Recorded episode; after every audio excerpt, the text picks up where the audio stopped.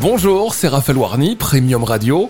Dans ce podcast, j'interviewe des entrepreneurs qui en veulent, qui abordent de nombreux sujets, parfois même très tabous, pour vous aider à aller plus loin dans votre business.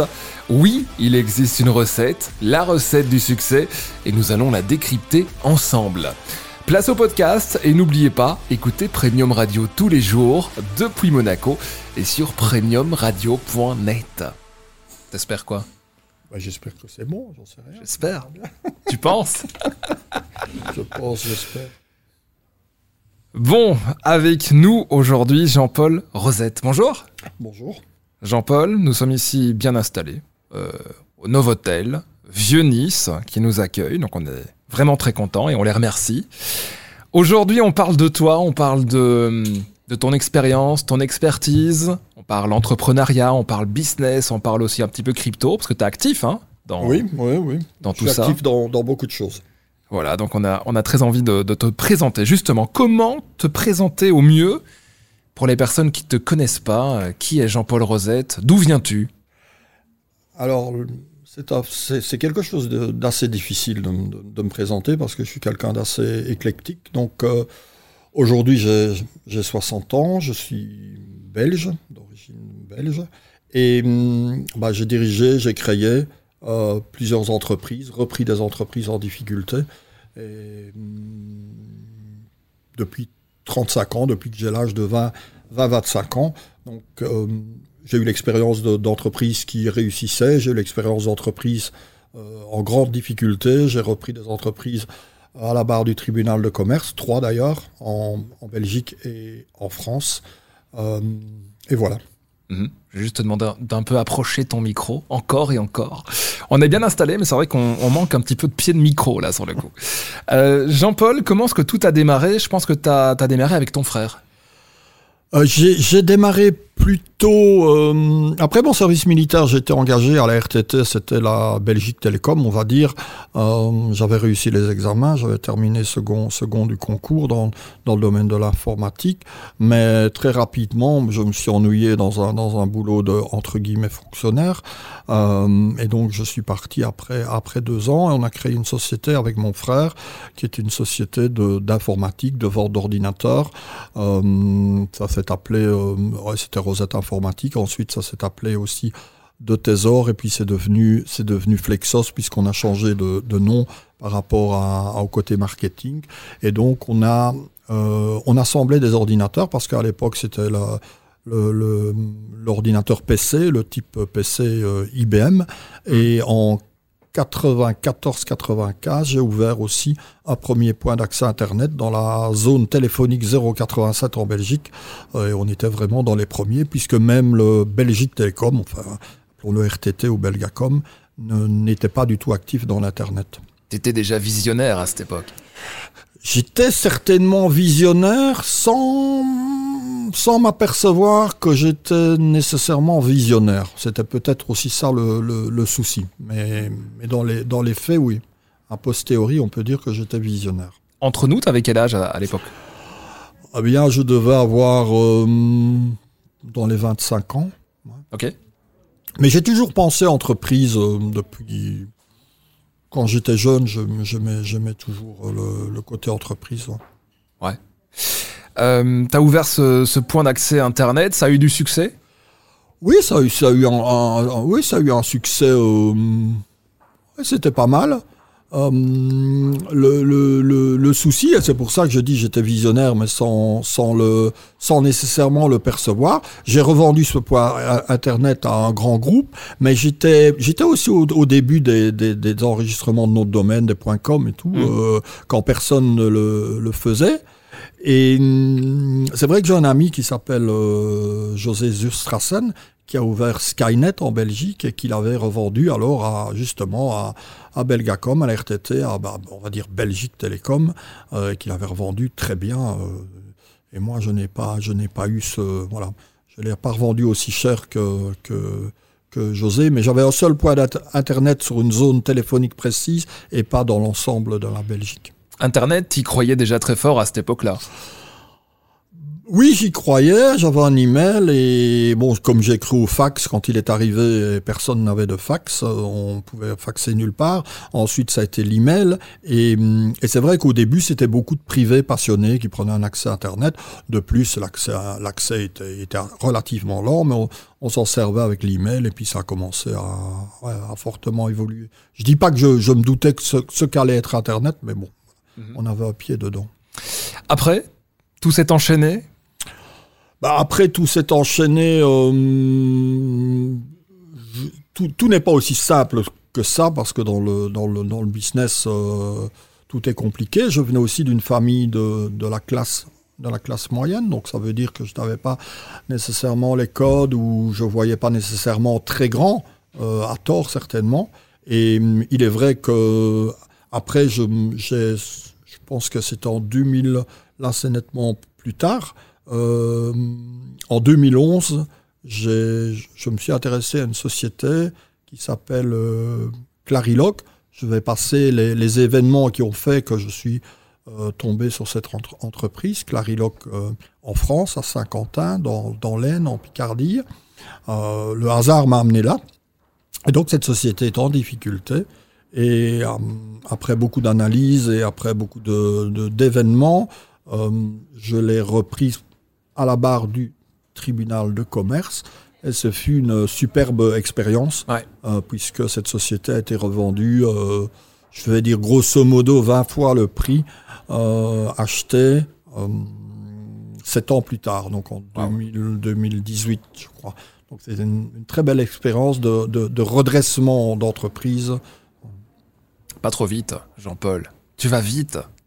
Tu vas trop vite. Peut-être.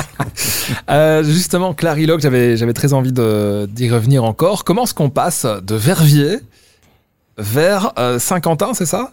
Saint-Quentin. Pour reprendre Clariloc Oui. À combien Est-ce qu'on peut donner un chiffre? Ou pas? Ah, Non, si, je, pense. Euh, en même temps, ça devait certainement être public, puisque c'est une procédure de, de concours. Je pense qu'on était à la reprise, l'argent qui a été qui a été donné au tribunal de commerce, enfin donné au tribunal de commerce qui après le répartit sur les anciens, sur les créanciers, je pense que c'était 140 000 euros. Mhm. Euh, peut-être plus, euh, il y avait peut-être plus 80 ou 100 000 en plus qui a été injecté dans la trésorerie de manière à, à, redémarrer l'activité. Mais le, le compte d'exploitation, c'est-à-dire les, on va dire les ventes euh, versus les charges, était, on va dire, équilibré euh, et les dettes, les, anciennes dettes sont annulées par la, par la reprise au tribunal de commerce. Donc, on annule les dettes et donc voilà. Et donc, tu n'as pas répondu à ma question. Comment est-ce qu'on arrive de Verviers à Saint-Quentin? ah, Ça, c'était l'autre, l'autre, l'autre question. Alors, je l'avais, je l'avais, euh, j'avais zappé cette question parce qu'elle n'est pas complexe, mais en fait, j'ai été contacté par un par une personne de Paris qui faisait des, stratégies de rapprochement de sociétés, donc on va dire du MA, hein, hein? Euh, Merge and Acquisition, hein, fusion-acquisition. Et euh, je pense on avait eu des discussions multiples pour la, fusion ou la reprise d'une société en France euh, ou la société française qui allait reprendre la société d'informatique belge. Et cette personne m'a dit, ah, il y a une société qui est en voilà, qui est en difficulté, cherche, euh, je pense c'était un million d'euros, et ce serait bien que tu rencontres le, propriétaire, le propriétaire créateur. Et donc je suis venu à Paris, je l'ai rencontré, on, a, on a noué une, certaine, une certaine amitié, je veux dire. Et, mais bon, c'était des, je me suis intéressé à l'entreprise, mon expert comptable est venu analyser tous les, tous les chiffres et on s'est rendu compte que, évidemment, il fallait un million d'euros parce qu'il y avait des dettes, etc. Et donc l'entreprise était à 50 ans, il y avait des dettes, mais bon, c'était pas, on pouvait pas mettre un million d'euros dans, dans, cette société. Donc en, fait, je lui ai signifié que moi, je pouvais pas, je pouvais pas mettre une telle somme, et de toute façon, j'en avais pas la volonté. Et de fil en aiguille, se rendant compte qu'il n'arrivait pas à trouver des, investisseurs pour sauver la société, euh, il m'a passé l'idée qu'il allait euh, euh, passer un transfert d'actifs avec l'administrateur judiciaire et que voilà, je pouvais remettre une offre. donc euh, j'ai remis j'ai remis une offre en concurrence avec euh, trois, quatre autres offres, je pense.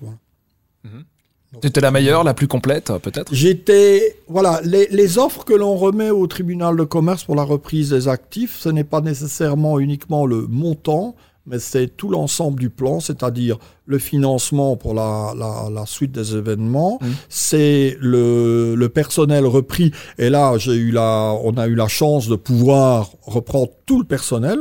Euh, donc pas de pas d'élimination de personnel du moins tout au départ. Donc c'est une offre globale. Le tribunal de commerce normalement quand il fait bien son travail a le le, le but est vraiment de voilà de relancer l'entreprise, de préserver l'emploi et de préserver l'activité économique et de lui et voilà et d'avoir un plan de, de, de développement, de redressement qui soit qui soit cohérent. Mhm. Clarilox, c'était dans quel domaine précisément? Donc Clarilock, c'est une société éditrice de logiciels, donc ça veut dire qu'on crée des logiciels, et en l'occurrence, c'est un logiciel d'asset management, donc c'est un peu un logiciel d'inventaire, de matériel et de logiciels. Donc dans une entreprise, et c'est le cas souvent en France, qui a plus de, c'est moins le cas en, Belgique ou en Wallonie, mais qui a plus de 100 postes de travail minimum, eh bien, on commence à avoir euh, des problèmes pour euh, gérer tout son inventaire de matériel informatique et de software au sein d'un tableau, d'un tableur Excel. Et donc, c'est un- voilà, ce logiciel est, euh, servait à ces, ces entreprises, 100, 200, 300, euh, 1000 postes, euh, voilà. Mhm. Quand tu es arrivé à la tête du conseil d'administration de, de Clarilox, tu te rappelles de cette première journée où tu as rencontré peut-être Euh, d'autres personnes? Oui, je ne vais pas parler de conseil d'administration parce qu'il était excessivement. Le conseil d'administration, c'était c'était un peu, c'était moins et moins, hein, donc euh, c'était assez assez assez simple. C'est une société qui était qui était détenue par la par la filiale ma filiale belge, mais j'en étais le le gérant et le responsable, donc. euh, ben les, les... J'étais déjà passé chez Clarilock les, les, les, les jours avant, mais c'est vrai que là, arrivé, d'autant plus que les bureaux étaient très bien, donc il y avait un beau bureau direct, directorial, on va dire. Ouais, le premier jour, je m'en souviens pas précisément. Euh, mais bon, c'est vrai que c'est toujours, ça, ça a toujours un effet spécial que j'ai eu ces trois fois, avec les trois entreprises reprises, d'arriver comme le, comme le boss et de se dire, euh, voilà, on est, euh, on est responsable de, de, de tout ça, quoi. Euh, oui, c'est, spécial. Mais Mhm. bon, je suis quelqu'un de, de très cool, donc je- voilà. Euh, T'as dû te présenter euh, au personnel, déjà. Parfois, alors, t'étais vu comme un, comme un sauveur, peut-être? Et des fois, c'est un peu plus compliqué. Est-ce que t'as rencontré vraiment des difficultés pour, euh, pour Clarilox, par exemple? Ouais, ouais, ben, bien sûr, on rencontre, on rencontre des difficultés. Je dirais heureusement, c'est, pas la, la vie n'est pas un long fleuve tranquille, et la vie du business n'est pas un long fleuve tranquille. Mais C'est une hum, pizza. Vu, oui, c'est une pizza, oui, absolument. et on, a, on a, c'est une life is a pizza. On en doit, doit- on mange tout ce qu'il y a dessus, hein, même ce qu'on n'aime pas. Et, hum, et les croûtes aussi. Et hum, euh, qu'est-ce que je voulais dire par rapport à La ah la difficulté, vu comme un sauveur. Vu comme un sauveur, il faut vraiment, c'est quelque chose, il- ça peut être le cas, mais il faut vraiment faire gaffe. Et c'est vrai que quand on, quand on doit se présenter, euh, même, même avant, avant, parce qu'il y a aussi une offre avant le, il y a une présentation avant la, la, la décision du tribunal de commerce. Il faut éviter d'être trop, voilà, trop sauveur et d'expliquer que tout va aller bien. Et je pense qu'il y a quelques, quelques concurrents qui l'ont fait, qui ont promis quasi tout. euh. donc là, il faut pas promettre. Il faut vraiment rester euh, simple, euh, sain, et, dire aussi que ce sera pas simple. Donc, avec Larilog, euh, bien sûr, se présenter. Moi, j'essaye toujours de rester profil bas et j'essaye de. C'est Kiss, keep it stupid and simple? Donc, euh, on essaye de le garder stupide et simple. Euh, voilà. Il y a des messages, il faut toujours adresser des messages extrêmement, extrêmement simples à son, à son personnel parce que si c'est trop complexe, ça, ça, ça peut pas passer. Mm. Donc, euh, il faut travailler, il faut que les ventes, il faut que les ventes soient, voilà, soient, soient boostées. Et chez Clarilog, j'ai aussi regardé la, la liste, la liste des prix. J'essaie de la simplifier et aussi d'augmenter les prix. Tu as revendu cette société sept fois son, son prix de 20 départ fois. 20 fois. si je, si je considère les, les dividendes et tout ce qui a été, la vente, etc., on peut considérer que c'est, grosso modo, c'est 20 fois son prix. Grosse réussite alors? Je ne sais pas si c'est une grosse réussite, mais en tout cas, c'est une réussite, et d'autant plus que le repreneur, qui est un Français, euh, bien évolué. Je pense qu'il a même racheté encore une autre société, et Clarilock devient une des sociétés les plus importantes euh, en logiciel d'asset management. Euh, je pense qu'il a repris une société où il a fusionné avec une société à Aix-en-Provence. Je pense que Clarilog est vraiment une des entreprises. Le... Je vais dire que c'est un des plus grands regrets que j'ai, c'est de voilà, parce que Clarilog, il y avait vraiment une belle équipe. Et la particularité de Clarilog, c'était c'était une équipe de direction. Parce que moi, je ne me mets pas vraiment à la direction, je me mets comme électron libre euh, mmh. en dehors. Euh, la particularité de Clarilog, c'était dirigé par quatre femmes. Donc ah quatre dames. Ok. Et là, je trouvais que c'était assez génial parce que elles sont très focus, euh, très focus business. Euh, tu préfères les dames euh dans, dans, dans, le boulot, je trouve qu'elles sont souvent plus efficaces et plus, plus loyales. Et la loyauté est un élément pour moi qui, qui est primordial. Mhm. Tu as remis le couvert, tu as acheté d'autres sociétés, presque en faillite pendant les 7 ans de Clarilog ou alors euh, Oui, oui, pendant donc en 2016. Ok. Euh, je pense ou non, en 2000, 2014, euh, je crois, si je ne m'abuse. C'est donc j'ai repris Cara du Châtelet à la barre du tribunal de commerce.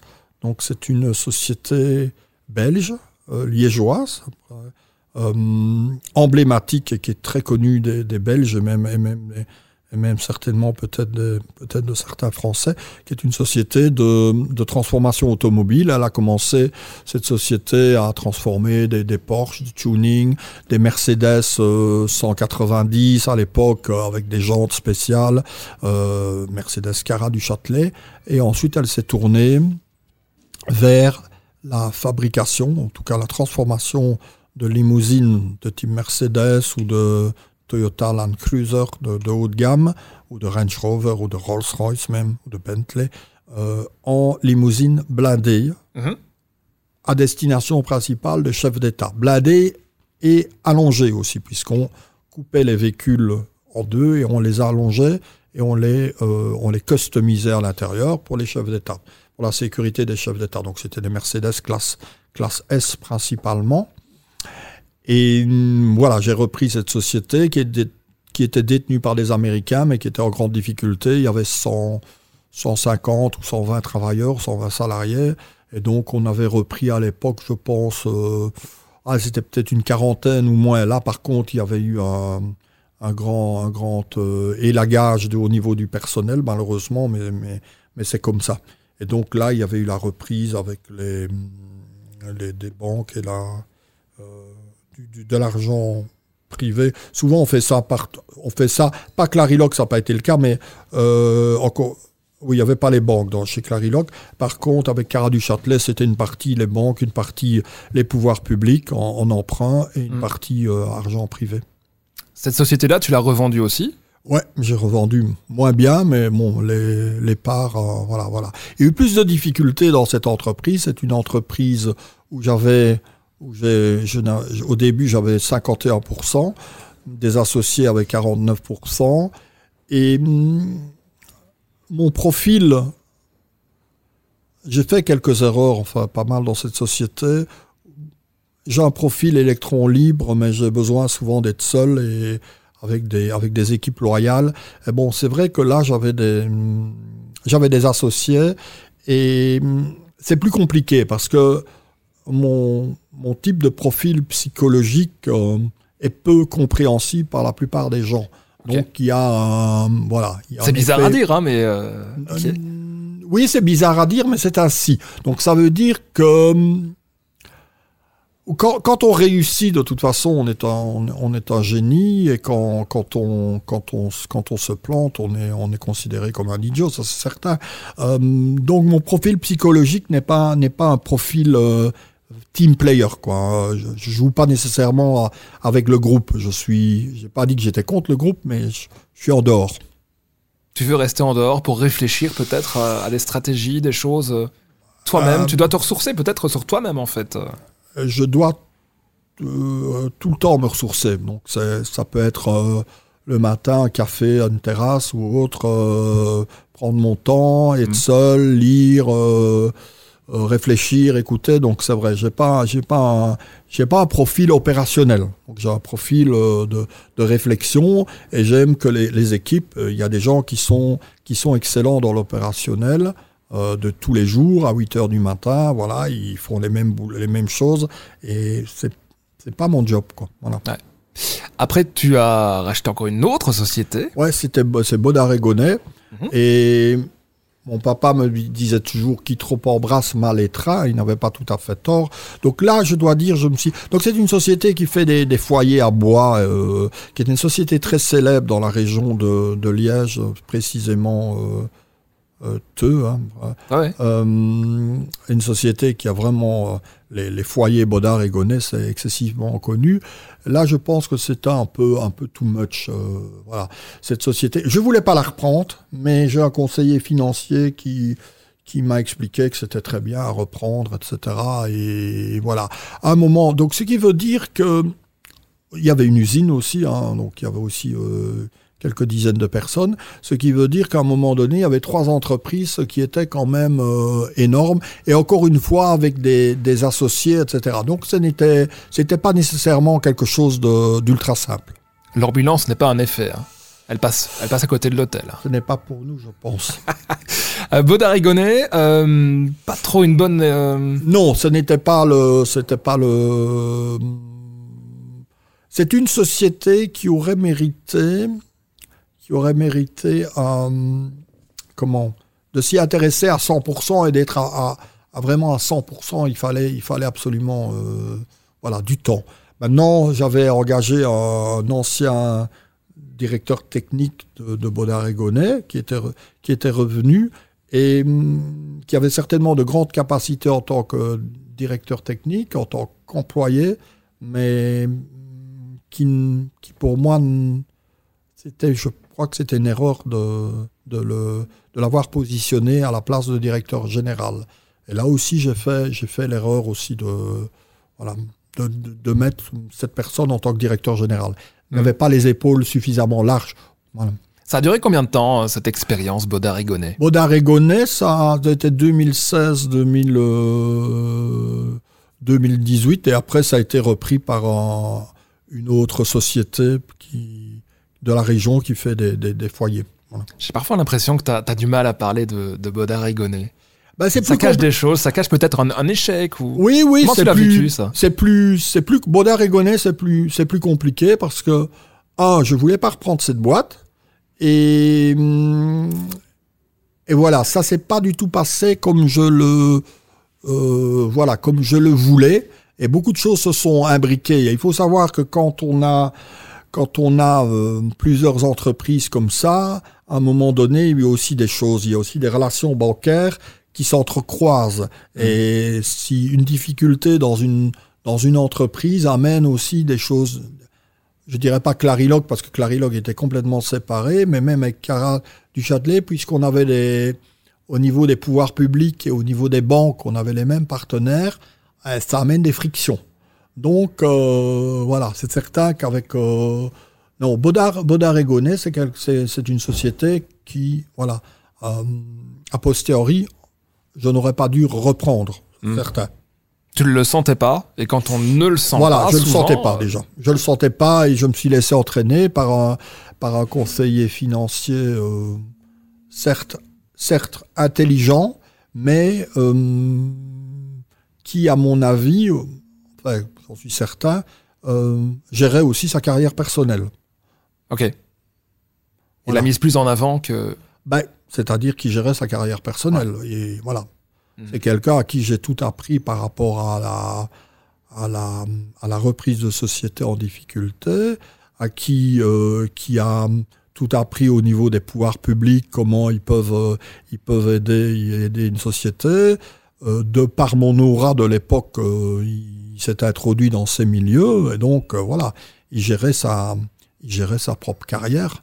Et mhm. moi, je n'ai aucun problème à gérer la ma propre carrière par rapport à, à, qui que ce soit, mais jamais au détriment mhm. des personnes. Tout à fait entre nous, Baudard et tu as perdu un peu d'argent. Ah oui, oui, oui, oui, bien sûr. Même beaucoup. Bien sûr. Bien sûr. Euh, oui, suffisamment. Est-ce que tu penses que ça arrive aussi euh, quand on prend des risques? Évidemment. Soit ah, tu gagnes, soit tu perds. Si on, si on prend, si on prend pas de risques, euh, on fait pas des, on fait pas d'erreur, mais mais toute, toute la vie est une grosse erreur alors. Euh, euh, donc oui, c'est certain, c'est certain. Voilà. Explique-nous un petit peu ton concept de la pizza. Ah, le concept de la pizza, oui, donc on en a parlé. Donc ben, la pizza, voilà, il, la, la vie, life is a pizza, donc la vie, la vie, c'est comme une pizza, et quand on a, voilà, quand on a sélectionné une, pizza, ben on doit souvent manger euh, tout ce qu'il y a, tout ce qu'il y a sur la pizza. Donc les, les bonnes et les moins bonnes choses, ce qu'on aime ou ce qu'on n'aime pas. Et la vie, la vie, la vie, c'est ça. La, la, vie, ce sont, en fait, les gens qui pensent que la, avoir des problèmes dans la vie, c'est un, c'est un souci. Ben, ces personnes se trompent ils pensent qu'à côté, quelqu'un d'autre a une vie facile et que, et que c'est cool et qu'avoir des problèmes, c'est un, c'est, c'est, c'est un souci, c'est qu'ils ne gèrent pas bien la vie. Eh bien non, la vie, la vie, c'est une succession de, problèmes et, d'obstacles. Et simplement, c'est la manière dont on va aborder et dont on va passer, passer ces obstacles qui fait que la vie va être plus simple ou, moins simple. Donc, euh, et ça, c'est une philosophie que j'ai appris au cours, bah, au cours de, au cours de, de, ma vie. Et il n'y a pas, il a pas de, en fait, en fait, il n'y a pas de solution miracle. Il y a, voilà. Et d'autre part, d'un point de vue philosophique, si, on, si, on, si on se projette un peu, un peu plus, plus haut, on va dire que tout ce qui nous arrive, enfin à mon avis, tout ce que l'univers euh, nous, nous, nous, envoie, eh bien, ce sont des, ce sont des signaux. Et souvent des, des, des, échecs, ou en tout cas ce, que, ce qui est appelé un, un échec, c'est une, une expérience qui nous, qui nous indique que voilà, il y a quelque chose qui fonctionne pas dans notre dans ce qu'on fait. on doit modifier. On n'est pas en phase avec qui on est. Alors maintenant, là, le, souci, c'est, de savoir qui on est. Et on doit essayer de faire des choses qui nous correspondent, c'est-à-dire où on est en phase. Et ça, c'est évidemment euh, pas simple et peu de gens arrivent à, faire le travail qu'ils ont envie de faire. Souvent aussi, on va essayer de, faire un travail pour ses parents, pour ses amis, pour la société, parce qu'on estime que voilà, on va faire preuve, on va montrer une certaine réussite à l'extérieur. Donc euh, c'est ce qui m'est aussi arrivé. C'est ce qu'on a, voilà, on a envie de, de projeter une certaine réussite avec une, une belle maison, une belle voiture, des entreprises. Euh. Et un jour, un jour, tout peut tomber aussi pour ces personnes-là au final. Un, jour, un jour, c'est certain, tout peut s'arrêter. Ça peut être, euh, ça peut être. Euh, il y a des gens qui ont qui ont une maladie, qui ont un, problème. ça peut être un problème cardiaque. Ce n'est pas mon cas. Maladie, c'est pas mon cas. On peut faire aussi un burn-out, des choses comme ça. Ça, ce sont des signaux qui indiquent que voilà, on n'est on pas dans la, on est, n'est pas dans la bonne voie. Euh, il faut changer. Maintenant, c'est vrai que euh, les difficultés, euh, il y a des difficultés matérielles hein, qui sont qui sont qui sont financières et autres. Elles ne sont elles ne, sont pas du tout pas du tout simples à, à gérer. Ah, ça, c'est, ça c'est un fait. Euh, mais en même temps, on a, on a des capacités, on a une expérience. Enfin, moi, j'ai une expérience qui, voilà, qui est immense. Et ça, cette expérience, on peut toujours la mettre à, à profit et relancer des entreprises, recommencer, c'est, jamais un problème. Mhm. On parlait tout à l'heure du, du burn-out. Est-ce que tu as déjà eu des, des soucis dans l'approche du burn-out ou est-ce que tu as déjà euh, était tout proche? Peut-être que tu n'en as pas eu, mais... Oui, j'ai réussi pendant... je suis quelqu'un avec énormément d'énergie, donc euh, j'ai réussi, je veux dire, jusqu'à l'âge de quasi 55 ans, j'ai pas eu de, j'ai rien eu. Mais c'est vrai que j'ai eu voilà quelques quelques difficultés par rapport à, burn-out, donc euh, je peux parfaitement comprendre. Maintenant, euh, aujourd'hui, il n'y a plus de soucis j'ai énormément, énormément, énormément de choses à faire, énormément de, de projets, notamment dans les, toujours dans les sociétés en difficulté où je peux mettre mon, mon expérience euh, voilà, à profit pour aider les entrepreneurs, puisque pour moi, seul un entrepreneur qui a, qui a une vie et qui a une, vraie expérience peut, peut comprendre un autre entrepreneur. Et d'ailleurs, un entrepreneur qui a des problèmes, même qu'il n'y a pas des problèmes, qui a aussi des problèmes de croissance, des problèmes de, de, de, comment, comment il va avancer, eh bien, il a besoin souvent d'un autre entrepreneur pour, euh, pour parler. 30 mhm. minutes sur, euh, sur ta vie, on aurait pu en parler pendant des heures et des heures. Ce n'est pas fini, on va passer à d'autres points, évidemment, hein, euh, de, cette, de cette mise en avant. On n'a pas prévu de l'eau, Jean-Paul. Ah, pour moi, c'est pas trop grave. Ça va, ok. Euh, parce que la suite est aussi euh, assez assez grosse. J'aurais quelques petites questions euh, assez importantes. Euh, J'avais juste envie, et avant tout ça, de revenir sur un point que tu as que as soulevé. Quand tout va bien, l'entrepreneur, celui qui a créé la, la chose ou qui, qui gère l'entreprise, quand tout va bien, c'est un génie, vu par tout le monde par, comme un génie. Quand tout va mal, en l'occurrence, c'est la pire des personnes. Ça, tu l'as vécu. Bien sûr, bien oui, je, le, je, pense l'avoir vécu, mais bon, l'avantage ou l'inconvénient, c'est que de toute façon, euh, les gens qui parlent, ils vont jamais parler euh, direct, ils vont jamais te parler directement, donc ils vont, euh, je vais dire, voilà, ça tout se fait, tout se fait derrière ton dôme, ce qui n'est jamais, ce qui n'est jamais un problème de toute façon pour pour, pour, pour moi ce qui est important, c'est qu'on on sait ce qu'on a à faire, on sait ce qu'on a fait. C'est pas c'est pas ce que de, des personnes pensent de de nous. Les personnes, ce qu'elles pensent de nous, c'est souvent ça ça a plus trait à leur propre personnalité qu'à notre personnalité. Il faut savoir qu'en tant que dès qu'on est entrepreneur ou dès qu'on veut entreprendre des choses que la majorité des gens n'entreprennent pas euh, ben on se met, on se met automatiquement en danger mmh. parce que les, et je, et je n'en veux pas aux personnes qui, qui, vont, qui vont travailler normalement, qui veulent entre guillemets une certaine sécurité dans la vie. Euh, donc, l'entrepreneur ou les gens qui réussissent de, de, de, de belles choses, en tout cas euh, comme ça vu, vu de l'extérieur, ça ça peut être un problème pour une personne qui a une vie entre guillemets normale. Elle peut, elle peut se dire, euh, voilà, moi, je, moi, j'ai pas cette vie, j'ai pas réussi cette chose. Donc, euh, donc, le fait, par exemple, de, de voir un entrepreneur qui est, qui est en échec, on peut se dire, bah oui, la, la, preuve, j'avais pas besoin d'essayer de faire ça. La preuve, cette personne est, je l'avais dit, fait, hein, est redescendue. Oui, on, on l'avait dit, on le savait, ce n'était pas possible. voilà. Donc, euh, mais ça, c'est la, c'est la nature humaine. Moi, je n'ai pas de, de soucis par rapport à ce que les gens pensent. Je suis plus malheureux pour eux que que, que, que pour moi-même. Euh, voilà, j'ai beaucoup d'indulgence et de tolérance vis-à-vis de voilà, c'est ils, connaissent pas la vie. Et, voilà. Moi, je déteste, euh, je déteste juger les, les je déteste juger les autres. Je, je dis toujours qu'il faut, on connaît pas le parcours d'une personne et je veux pas juger les autres. J'aime pas ça. Mhm. On parle crypto. Euh, oh. Tu es aussi actif euh, dans, la, dans la crypto. Explique-nous un petit peu, tu as commencé à t'intéresser à ça quand? Ben maintenant, il y a quelques années, je veux euh, c'est vrai qu'après la, après mes, mes reprises d'entreprise, et d'ailleurs, je, continue toujours à conseiller euh, les, entrepreneurs qui, qui, font la, qui m'en font la demande ou avec qui je suis en contact. Ben c'est vrai que je me suis intéressé aux crypto parce que c'est un phénomène. Euh, quand on a commencé à voir le Bitcoin, je pense que c'est peut-être 2000, 2020 là après le à partir du crash Covid où les, où les cryptos, euh, comme, comme d'ailleurs les actions euh, en bourse, se sont, euh, se sont, enfin, sont descendues assez bas.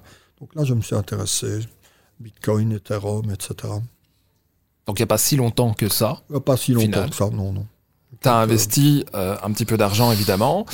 Pour l'instant, c'est pas la gloire en matière de crypto. Là, on enregistre au mois de juillet. D'ailleurs, nous sommes le 1er juillet, Ah le oui, jour où on 1er enregistre. Euh, et ça fait un an, d'ailleurs, aujourd'hui, de, de l'arrivée de Premium Radio sur la côte d'Azur. Ah, je te tiens à le dire, c'était le 1er juillet, donc c'est. Félicitations.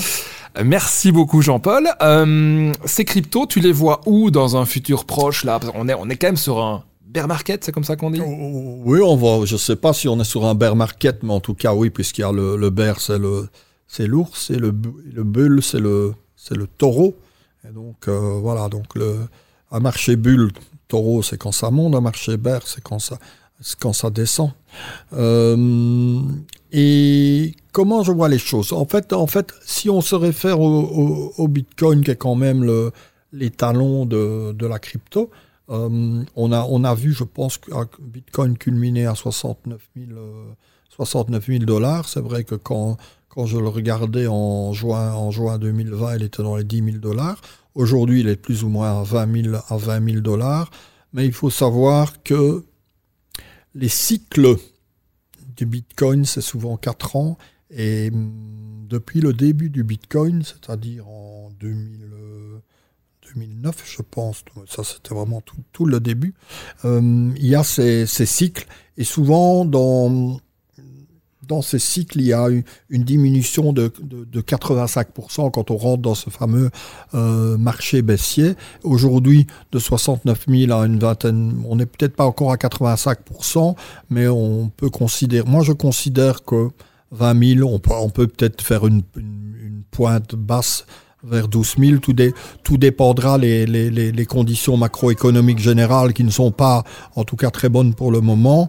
Mais moi, j'ai toujours cru que le, que le Bitcoin, un jour, atteindra un million de, de dollars. Alors peut-être que j'en sais rien. Personne ne sait. J'ai pas de boule de cristal, mais je voilà. J'ai toujours pensé que dans 5-10 ans, euh, vu tous les problèmes sur les monnaies classiques, dollar, euro, les, les problèmes d'inflation et autres, euh, Si c'est dans 5 ans, Jean-Paul, c'est quand Mhm. même assez haut. Un million de dollars. Là, on est à 20 000 dollars. oui, ça va non. monter d'un coup parce que là, on est parti pour quelques mois encore de. Non, non, on peut, on peut partir pendant, pendant quelques mois encore sur un bear market où on va osciller dans, dans ces 20 000. C'est une, c'est- possibilité. On pourrait même partir pendant 5-6 mois jusqu'à la fin d'année. C'est c'est très possible. Mm. Ou- C'est vraiment compliqué à, à dire et je pense que personne ne peut, ne peut, ne peut euh, pronostiquer ça. Non, mais quand je parle de 1 million, c'est c'est pas nécessairement dans 5 ans ou dans 6 ans ou voilà, c'est un chiffre que, j'ai en, tête, qui est un chiffre un peu emblématique euh, et qui, voilà, quand on croit au, au Bitcoin, qui est une monnaie décentralisée, qui n'est pas euh, dépendante de banques centrales d'État, Il y aura aussi le problème de la régulation, hein, la régulation de tous les États. Si tous les États, évidemment, se mettaient à pourchasser le Bitcoin, ce que je ne pense pas, puisque quand même aux États-Unis, c'est quelque chose d'officiel. Il y a quelques États comme le, la, le- El Salvador ou la République centrafrique qui l'ont qui l'ont érigé en tant que, que, que, que, que monnaie ou cassette, euh, en tout cas, ou que, que, que asset comme hors digital.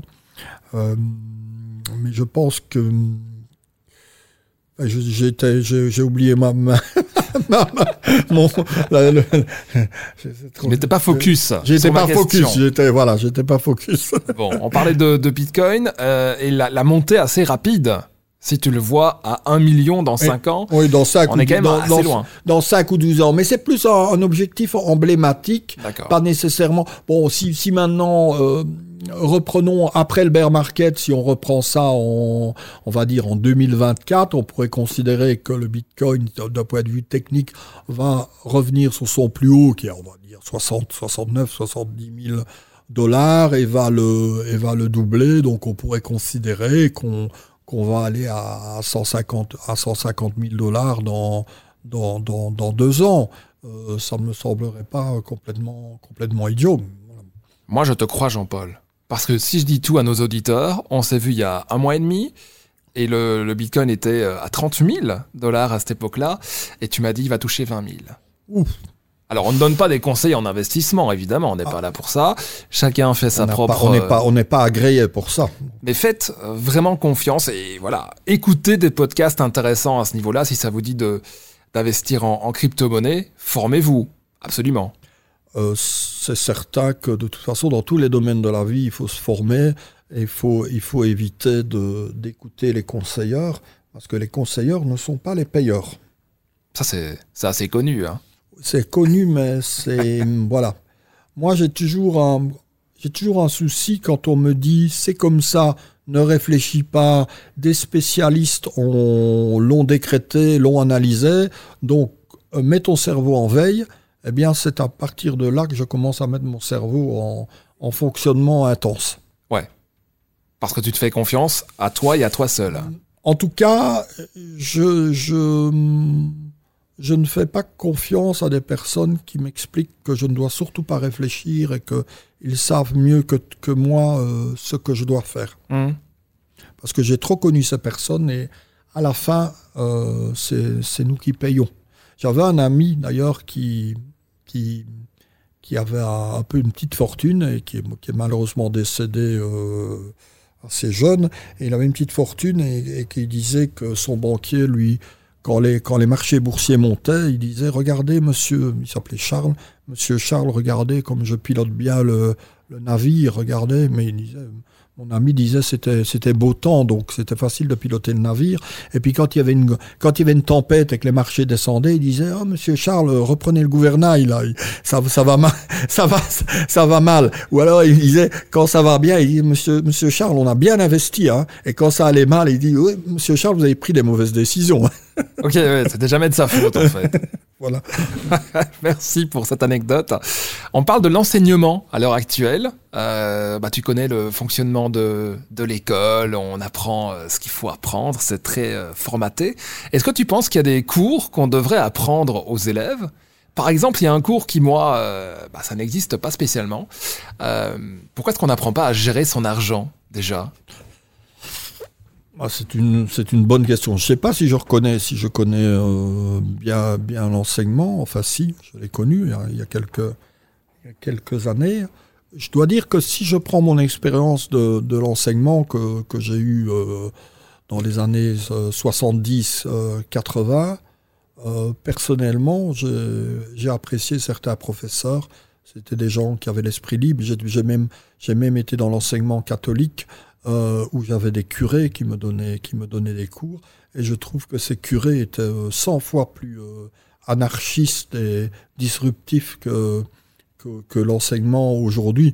Et ce n'est certainement pas de la faute des, des, professeurs hein, que, je que je respecte, mais je pense qu'il y a aussi un, voilà, une, parole unique et qu'on ne peut pas, on peut pas dévier. Donc pour revenir sur le côté de gestion de l'argent et tout, il est certain qu'il y a il y a beaucoup de choses qui pourraient être apprises à l'école, notamment le comportement euh, en public, hein, une certaine diplomatie, la, la parole en public, euh, la, la, gestion de l'argent, ce qu'est l'argent, comment, comment est créé l'argent.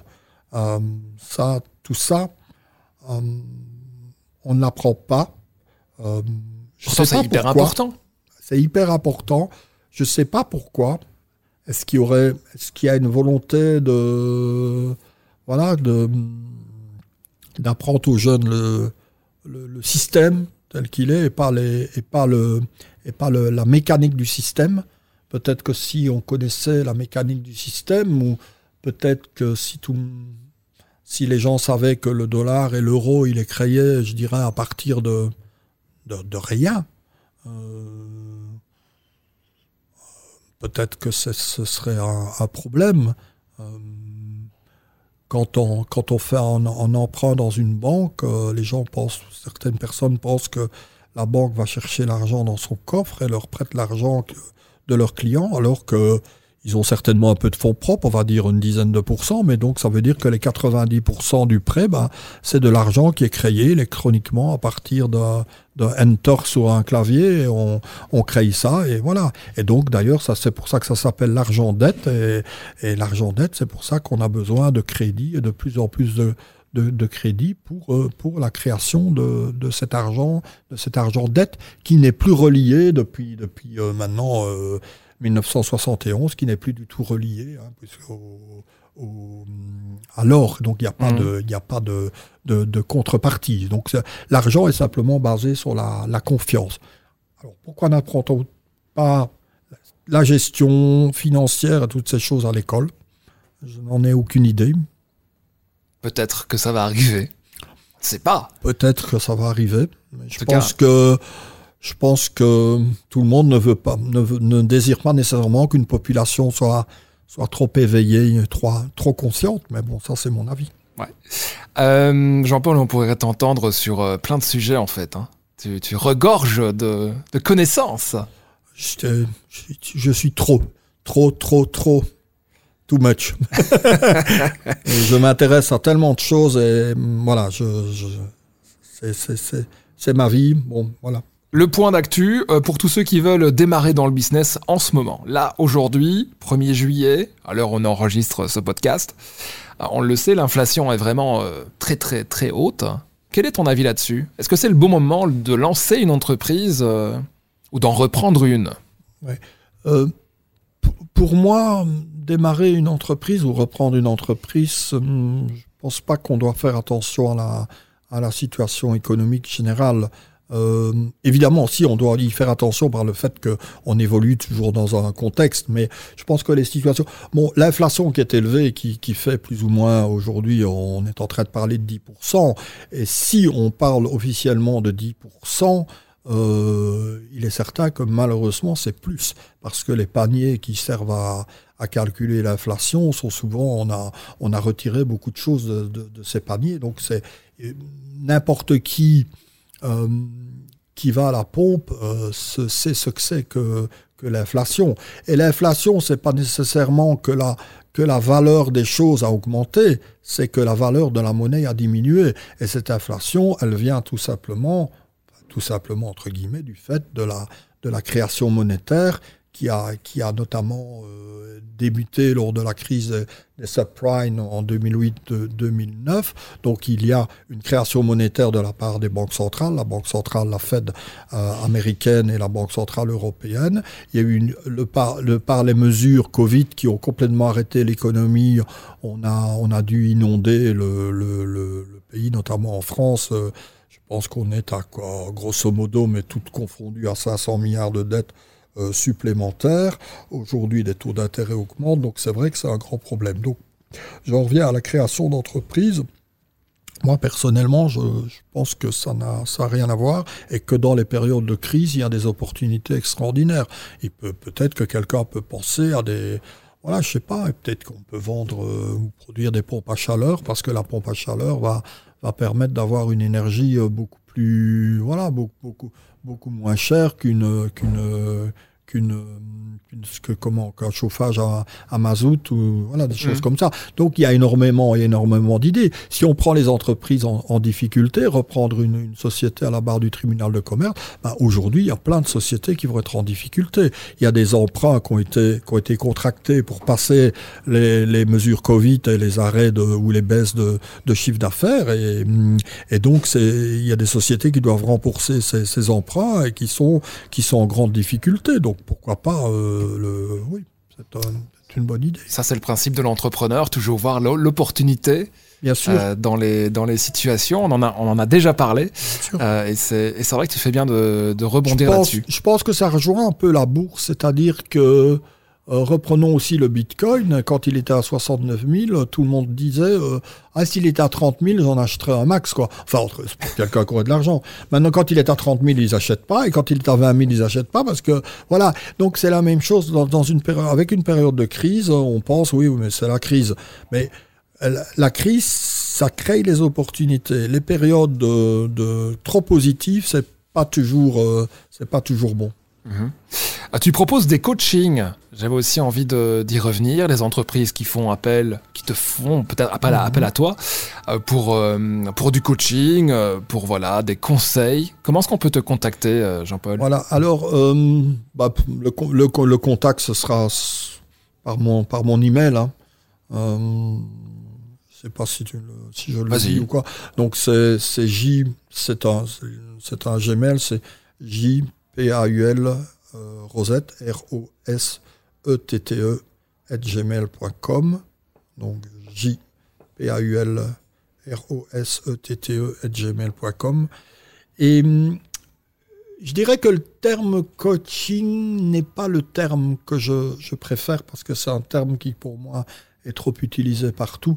Donc moi, je suis quelqu'un qui, qui, peut mettre les mains dans le cambouis, qui peut comprendre absolument rapidement les, les problématiques d'un chef d'entreprise, qui peut mettre euh, le doigt sur des, des, éléments excessivement, excessivement simples, qui sont simplement les ventes, le, le prix, la, la structure, les, les problèmes avec le, personnel, car un chef d'entreprise qui a le nez dans le guidon, en plus, s'il si, a des problèmes, euh, il est voilà, il voit plus, il voit plus clair et il a besoin de quelqu'un pour le, pour, le, pour l'éclairer. Donc euh, tout va se faire. Euh, il faut d'abord une discussion.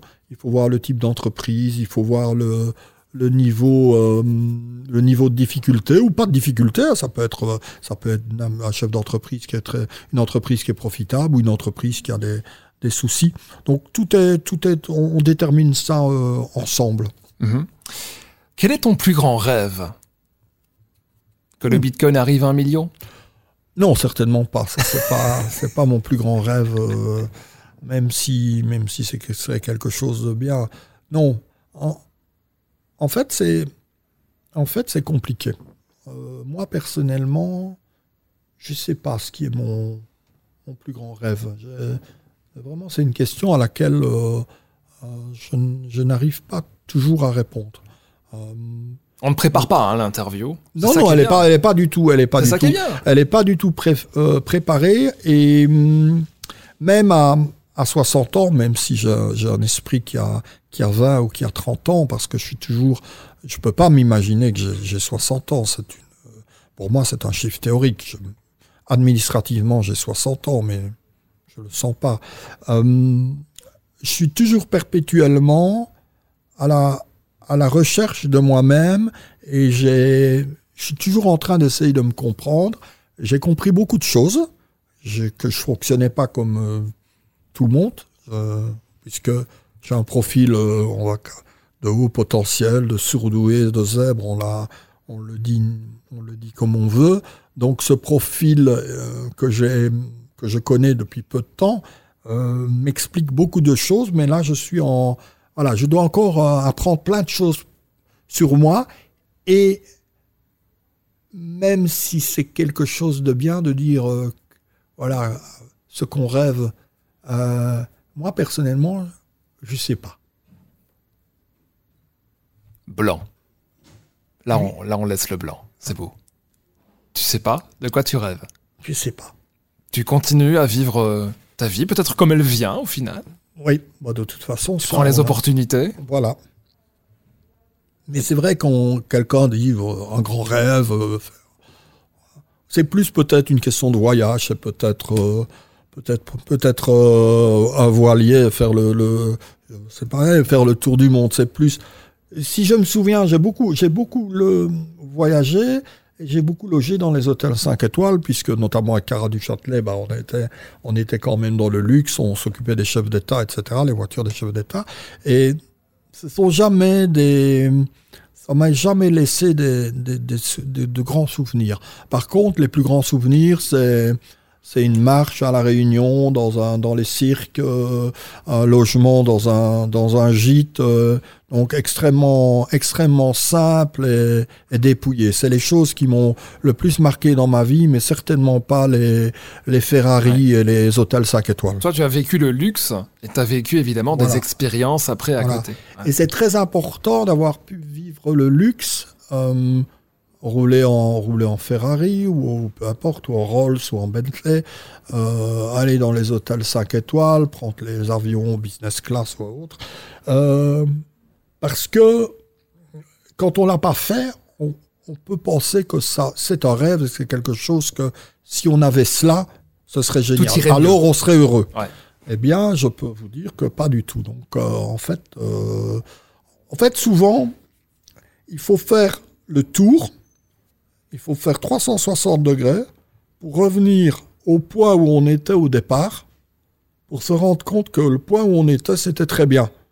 Mais en fait, on a été obligé de faire le tour et de passer par plein de, par toute une série de situations illusoires où on pensait, pour revenir au départ. Et là, on se dit, ben oui, mais tout compte fait. Et ça, ça revient aussi au fait que euh, l'important, c'est d'être soi-même. Mmh. Et peut-être que la vie, la vie, c'est un long chemin pour apprendre à devenir soi-même.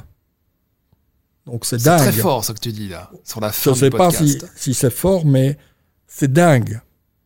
Donc se dire, ce 360 degrés que l'on fait à la recherche de, de, choses pour être heureux, pour machin, pour...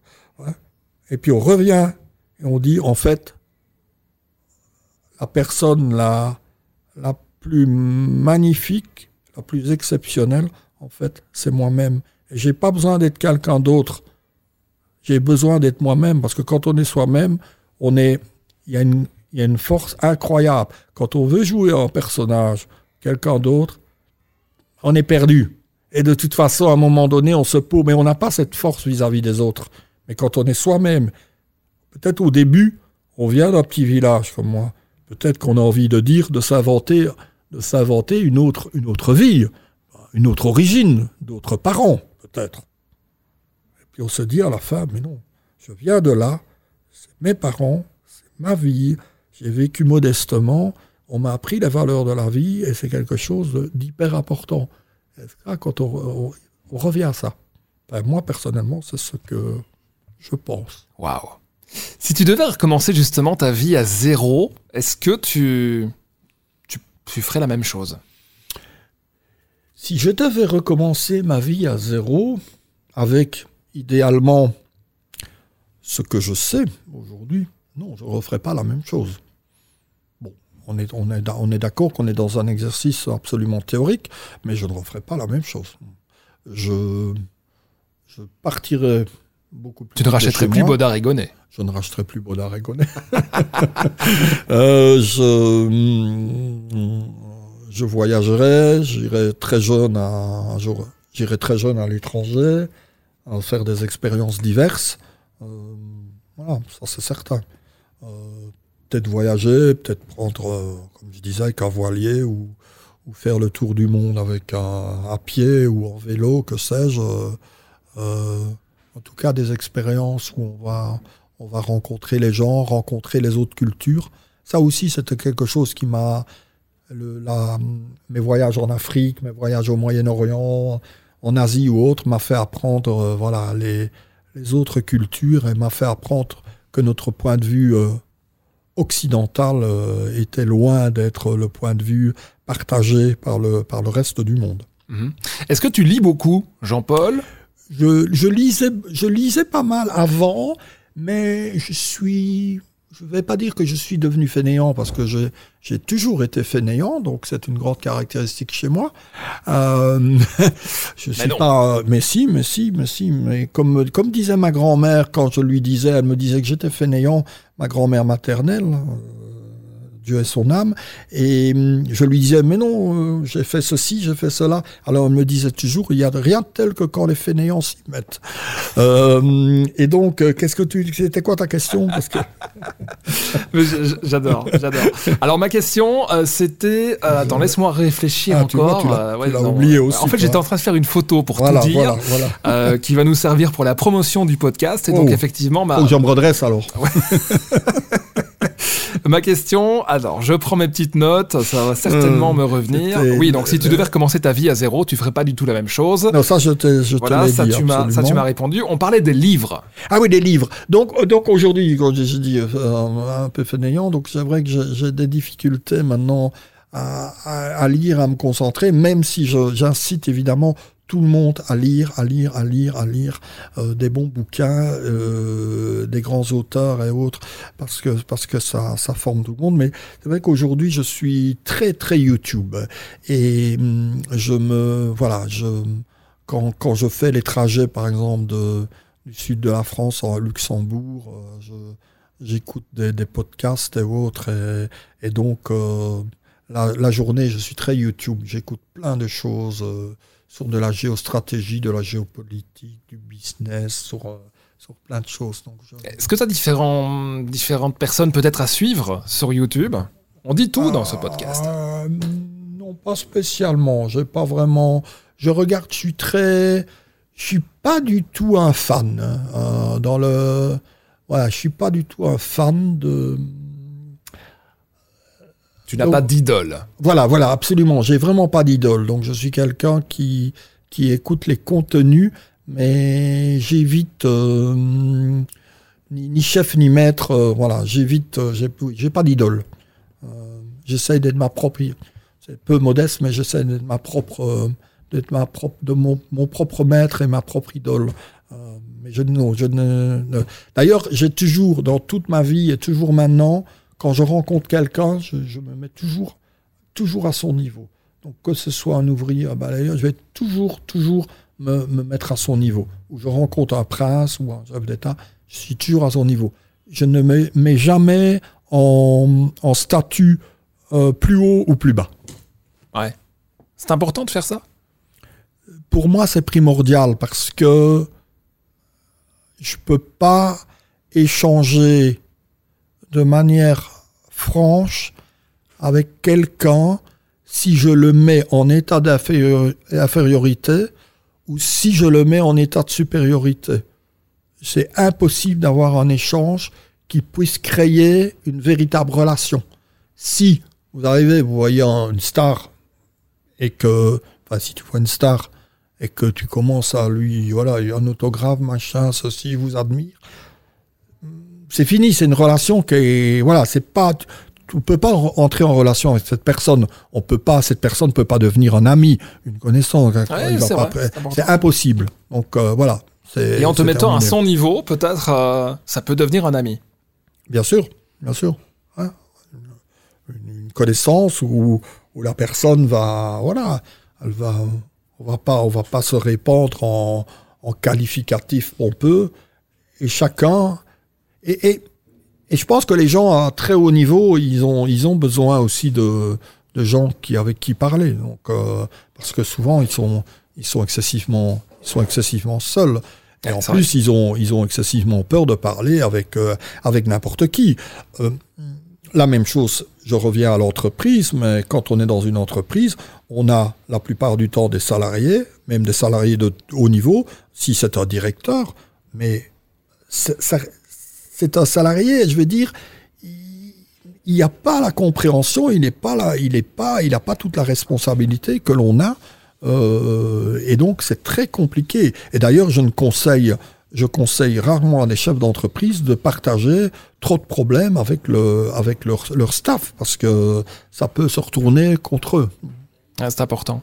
Mais c'est vrai que cette réflexion pour terminer ce, podcast, euh, qui est de dire, euh, même les, grands chefs, et surtout les grands chefs d'entreprise, se retrouvent parfois et très souvent seuls. On n'a pas cette impression-là quand on n'est pas dans le milieu. Euh, on voit les grands chefs d'entreprise dans des dîners où on se dit waouh, ils ont plein d'amis, plein de gens autour d'eux. Mais en fait, non. Si ça se trouve, ils sont vraiment seuls. Et parfois, ils ont besoin d'être seuls mais parfois c'est aussi un, handicap. Oui, bah, c'est-à-dire que les, dîners, les, clubs, les Rotary ou je sais pas, ou les clubs business, euh, moi j'essaye vraiment de retrouver des, relations où on peut vraiment communiquer directement euh, sincèrement. Et ça, c'est des communications avec, avec très peu de personnes. Dans les grands dîners et tout, c'est bien, mais c'est certain que c'est social et on va pas se répandre sur des, sur des problèmes ou des, ou des choses nécessairement trop, trop, trop profondes. Ouais, c'est mm. pour ça que ça peut être bien aussi de créer des clubs un peu informels qui permettent de, de se rencontrer et de pouvoir se parler. Et ça, ça existe aussi, mais on n'a pas besoin d'en faire la publicité euh, à droite et à gauche. C'est plus, euh, plus discret, confidentiel. Hmm. Le dernier mot euh, pour les entrepreneurs qui nous écoutent. Comment, comment faire Voilà, ceux qui veulent démarrer en, cette période, qui ont un, projet, qui ont un rêve, qui ont de, de 20 à 60 ans, parce qu'au final, il n'y a pas d'âge pour démarrer. De 7 à 77 ans. Comme Alors 7 ans, c'est peut-être un peu jeune. Avec, avec, Tintin. 7 ans, c'est peut-être un peu jeune, mais, euh, mais voilà, 15-16 ans peut-être euh, pour les premiers projets. Qu'est-ce que tu as à leur dire? Est-ce qu'il faut aller dans, dans ce domaine qu'est l'entrepreneuriat? Alors, je ne vais pas les conseiller d'aller dans l'entrepreneuriat, ça c'est leur, euh, voilà, c'est à, eux de décider. Mais à partir du moment où ils veulent y, ils veulent y aller, bah oui. Ce que le, le, le, conseil que je vais donner, c'est d'être excessivement pragmatique et surtout de ne pas avoir de, de, de grandes réflexions et de, et de se dire qu'on va démarrer dans six mois ou qu'on va démarrer quand on aura telle telle condition. En fait, en fait, il faut, c'est comme c'est comme quand on va faire un marathon, ben on va pas directement démarrer par un marathon, mais on va commencer à s'entraîner, on va commencer à courir euh, un kilomètre, etc. Donc avec avec l'entreprise, c'est la même chose. L'entreprise, il faut démarrer. Alors, il faut démarrer, il faut faire des trucs, il faut commencer à vendre, et après, il faut on, réadapte l'entreprise. Mmh. Mais il est certain qu'on va pas euh, qu'on va pas trouver la martingale dès le, dès le premier jour. Si c'est une entreprise où il y a la création d'un produit, euh, eh bien ce produit ne sera pas nécessairement parfait au début. Il sera tout à fait imparfait, mais vaut mieux commencer à le vendre. Il vaut mieux commencer à le vendre, commencer à trouver ses clients, aller voir les clients, etc. Je vois trop de gens qui sont concentrés sur est-ce qu'on fait une SARL, est-ce qu'on fait une société anonyme, euh, le produit machin, et ils s'occupent de tout sauf de la vente et du client. Et c'est la vente, le client, qui va faire les rentrées. Quand vous avez les rentrées financières, après, vous pouvez commencer à remodeler, euh, réorienter le, voilà, le, trajet de, de, l'entreprise. Mmh. C'est vrai qu'il y a beaucoup de gens qui font d'abord de l'optimisation avant de pouvoir avoir des rentrées et vendre leurs premiers produits. Oui, c'est il faut, faut vraiment se lancer, il faut être dans le bas, il faut directement se confronter aux, vrais clients, quitte à aller voir les clients, aller voir des prospects, leur demander ce qu'ils pensent de ce produit, est-ce qu'ils veulent, est-ce qu'ils voudraient l'acheter, etc. Ça c'est hyper important parce que je pense que souvent on a, on veut se réfugier, on regarde son produit, on est heureux, on se dit ok c'est super, mais on se confronte pas aux clients. Donc il faut directement euh, être dans le réel et le, et le réel, c'est prendre aussi des, des baffes et prendre. Et d'ailleurs, le, le, la première, la première réponse qu'un client va vous donner, va vous dire quand vous demandez s'il va, si vous, s'il veut acheter votre produit, c'est non. Hmm. C'est une réponse normale. Si la première fois que vous adressez à un, client, vous l'avez jamais vu et vous dit oui directement, il y a un souci, il va falloir faire attention au paiement.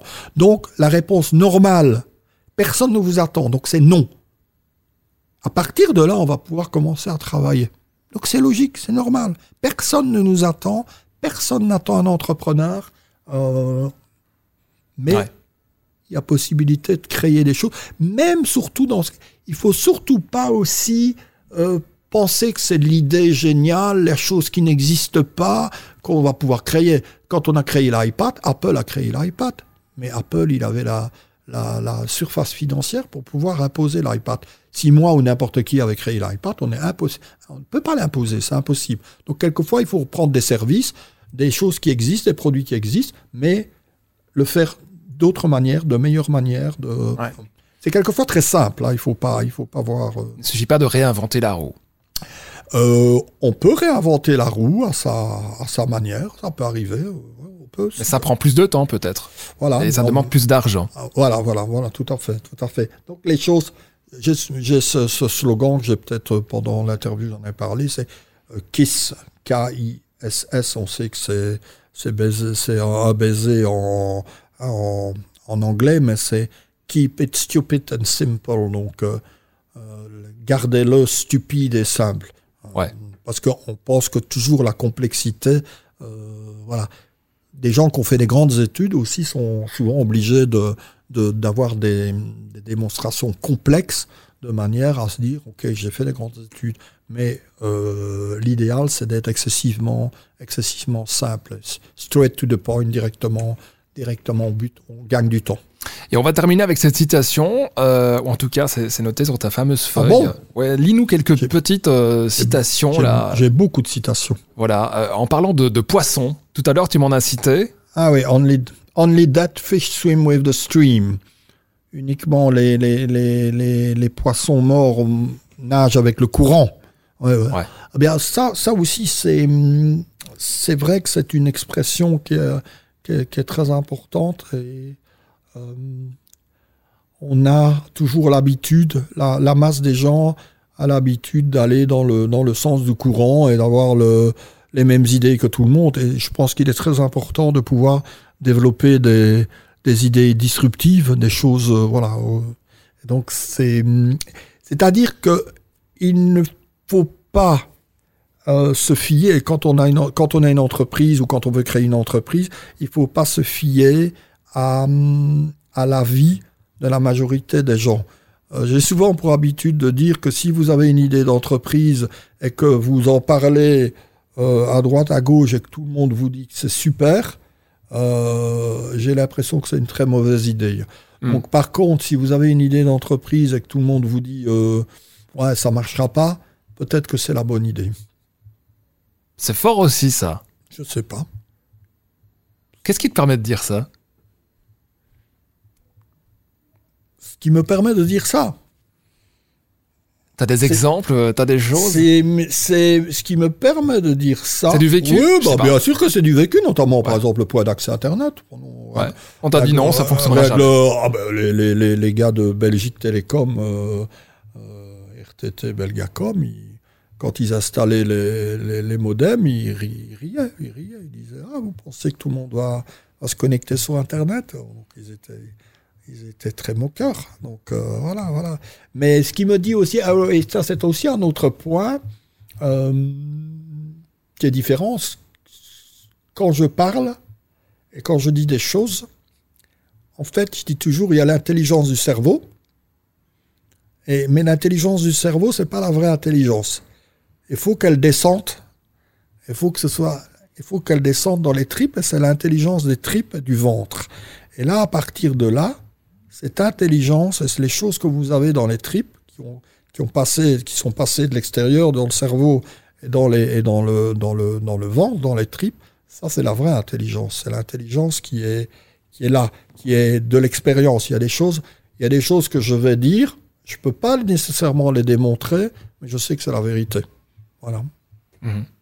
Merci beaucoup pour cet entretien. Merci. On remercie encore l'hôtel à Nice Novotel euh, Nice. Euh, bah, Merci beaucoup Jean-Paul. On rappelle ton mail peut-être pour ceux qui veulent aller plus loin et te contacter.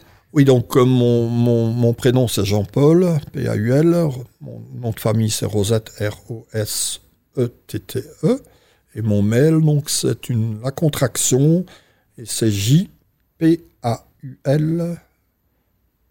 R-O-S-E-T-T-E gmail.com. Voilà. Ça c'est fait. De toute façon, on le mettra aussi dans les notes du podcast, comme ça il n'y a pas de problème. Euh, si vous avez aimé, eh bien likez le, le podcast, voilà, c'est simple. Ou commentez, posez-nous vos questions. Et Jean-Paul, évidemment, y répondra avec euh, grand plaisir. À très vite, Jean-Paul. Merci. Si cet épisode vous a plu, n'hésitez pas à commenter, à nous laisser un petit message sur toutes les plateformes de podcast et à écouter Premium Radio sur premiumradio.net ou encore à Monaco, à Nice, à Cannes, à Saint-Tropez et à Menton ainsi que sur Radio Player France. Merci pour votre bonne écoute et puis à très très bientôt.